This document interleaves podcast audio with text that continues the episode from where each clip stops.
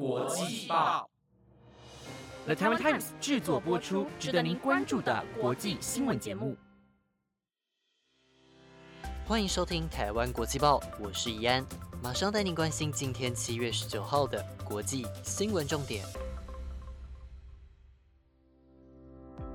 在今天的节目开始之前，不知道听众朋友们在点开今天的节目时，是不是有点期待呢？因为七月每个礼拜一的主持人呐都不一样，希望这样的小惊喜可以让大家在每个礼拜一打起精神来，开始接下来的工作日。那么在这个礼拜的国际新闻将会告诉您，泰国在上个周末爆发了示威活动，发生什么事了？蓝源公司即将在明天展开太空旅行，有什么新消息吗？以及以色列爆出监控各国记者以及政治人物，怎么一回事呢？在报道第一则新闻之前，今天要回答大家更多的问题，像是我有一个超喜欢的调味料，想知道是什么的话，记得要听到节目的最后哦。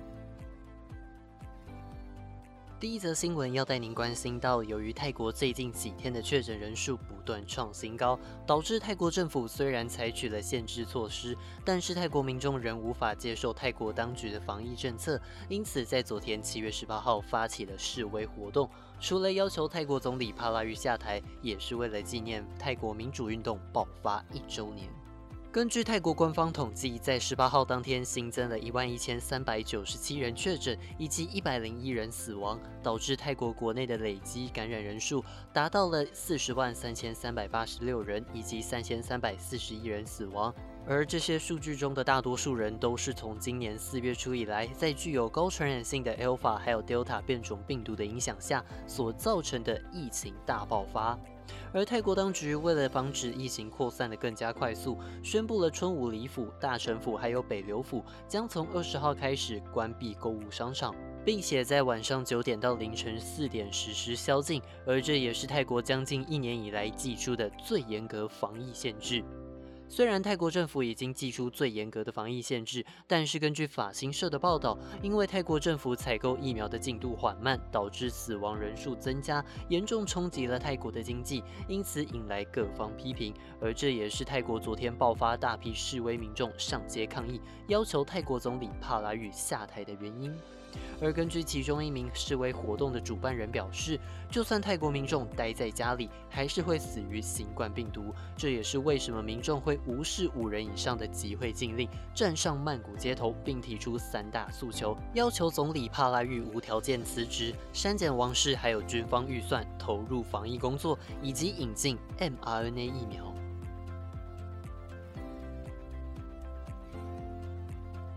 接着带您关心到，由于新加坡在昨天新增了八十八例本土病例，因此新加坡卫生部在昨天发表声明，希望新加坡国内尚未接种疫苗的民众，在未来几周当中尽可能的待在家里。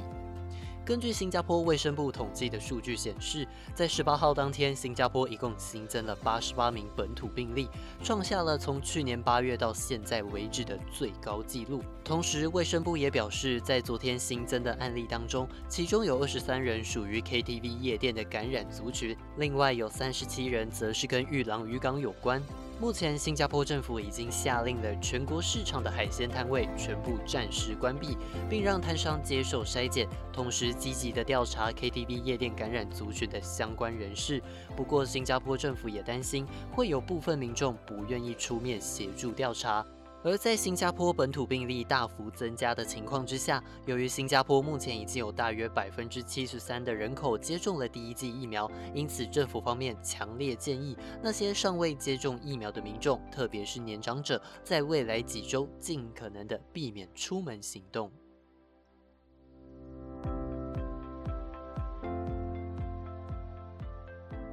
接下来带您关心到，在七月二号的台湾国际报当中，跟您报道过，美国总统拜登宣布要将美军撤离阿富汗的消息。而阿富汗近期也因为美军撤离的关系，受到武装组织塔利班不断的攻击。但是塔利班最高领袖艾昆萨达在昨天却表示，愿意全力支持透过政治来化解阿富汗境内的冲突。事实上，在阿富汗政府与塔利班不断发生冲突的情况下，双方代表已经陆续在卡达的首都杜哈进行了好几个月的会谈。但由于塔利班在战事上不断的推进，迫使会谈失去了继续进行的动力。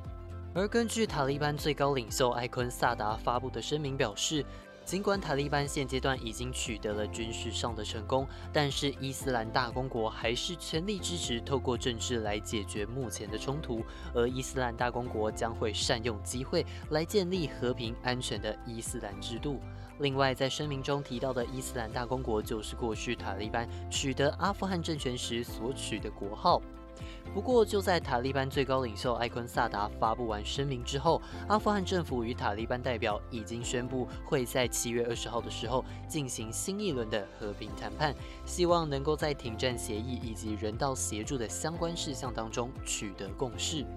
另外，根据意大利的欧洲大学学院研究员德姆表示，由于塔利班在近期不断的扩大势力范围，导致伊朗正试图在激进反美意识形态偏好以及维护国家东边安全的必要考量中取得平衡。对此，伊朗国内的保守派报纸《环球报》却警告，虽然塔利班坚称自己不反对什叶派，而且会尊重伊朗的边界，但毕竟塔利班是以武力为基础做法的组织，因此伊朗的国家。边界还有什叶派将面临不确定的未来。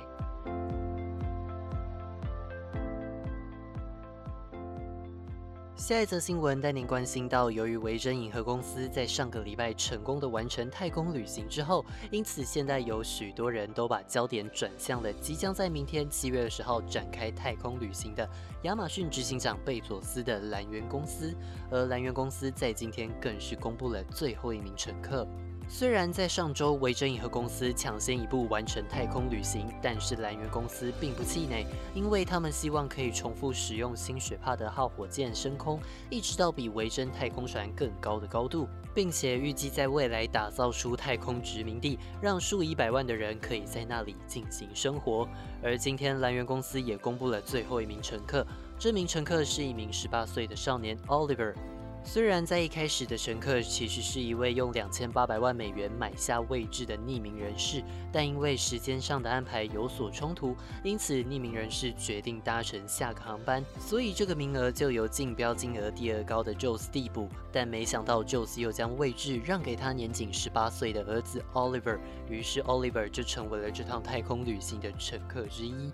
只要蓝源公司成功的完成这趟任务，那么蓝源公司将会创下在太空旅行史上同时载着最年老以及最年轻乘客上太空游玩的记录。不过严格说起来，维珍银河和蓝源公司这两次的任务只能算是商业首航的试飞。但是只要等到今年下半年再执行几次的飞行后，维珍银河的 ESS Unity 可能会在明年初全面投入商业营运，而蓝源公司则是计划在今年九月以及十月。月的时候，继续为付费的乘客提供太空旅行服务。最后带您关心到以色列的网络情报公司 NSO 在今天被多家媒体进行调查，发现 NSO 开发的间谍软体 Pegasus 正在尝试着侵入世界各地的记者、维权人士以及企业高层的智慧型手机当中。而这项消息目前也遭到 NSO 发表声明否认这项调查结果。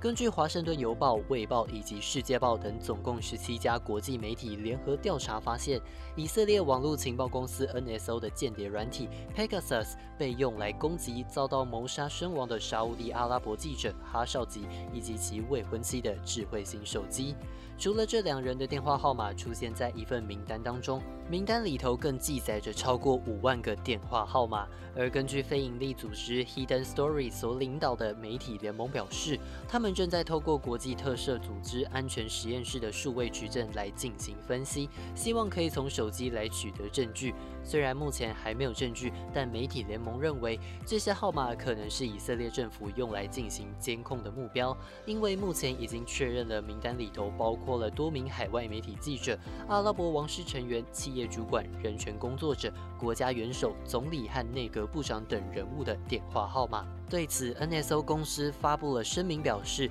这款间谍软体只能用在监视恐怖分子还有其他罪犯身上，因此这份调查报告的结论并不属于事实。更何况这些调查是基于还未被证实的理论，因此应该继续调查所有可信的内容，再采取适当行动。以上就是今天的新闻内容。接下来要带大家来到今天的问答环节。以下问题都是从 Linktree 的连接当中所搜集到的问题。首先，第一题是最希望听到哪位歌手的演唱会？我最想要听到的演唱会哦，虽然不是歌手，但是是一个从今年开始就是暂停活动。我应该没记错，是今年的日本团体 Triple A。因为我认识他们的时间太晚了，所以我很后悔自己没有早点认识他们，可以去听到他们就是前几年来到台湾开的演唱会。不过说到演唱会，其实我自己出生到现在也只听过一场演唱会，就是有点有点少。好了，一场算少，我也不太确定。那这场演唱会是一位叫 Amy 的日本歌手来台湾开的。那第二题是喜欢下雨天还是大晴天？我自己比较偏向下雨天呢，不过前提是雨要就是不要太大了，因为太大的话走路很麻烦，会特别狼狈，什么裤管湿一半之类的。那为什么喜欢下雨天？是因为下雨了之后，其实天气很凉，而且下雨完过一阵子，那个晴那个空气其实也还蛮好闻的。虽然下雨前那种闷闷的感觉很不好啊。第三题是喜欢的口味是什么？其实平常吃东西的话，我会喜欢就是偏清淡的。不过像是在吃火锅或是吃炒饭这一类的，我会自己加番茄酱。对我是番茄酱的超级爱好者。如果有听众朋友们也是番茄酱的爱好者，记得来跟我说一声。然后最后一题是喜欢的歌手或者是艺人。呃，因为我自己平常喜欢听，然后也比较常听的都基本上都是日文歌，所以像是歌手跟艺人，我也大多数都喜欢日本方面的。不过说到台湾或是其他国家的歌手，我自己很喜欢邓紫棋，还有好乐团。呃，好乐团是台湾的乐团这样子。那如果大家有听过的话，一样可以跟上面喜欢番茄酱的朋友们一起来跟我分享哦。如果听众朋友们想知道更多关于我的事情，像是血型或者是有没有什么怪癖的话，可以赶快到 IG 主页的 Link Tree 当中点选国际报主持群，你问我答，在这边留下你超级想问的问题。以上就是今天的台湾国际报，本节目由了台湾 Times 制作播出，每周一至周五晚间十点将准时带来当天的国际新闻重点。我是易安，我们明天见，拜拜。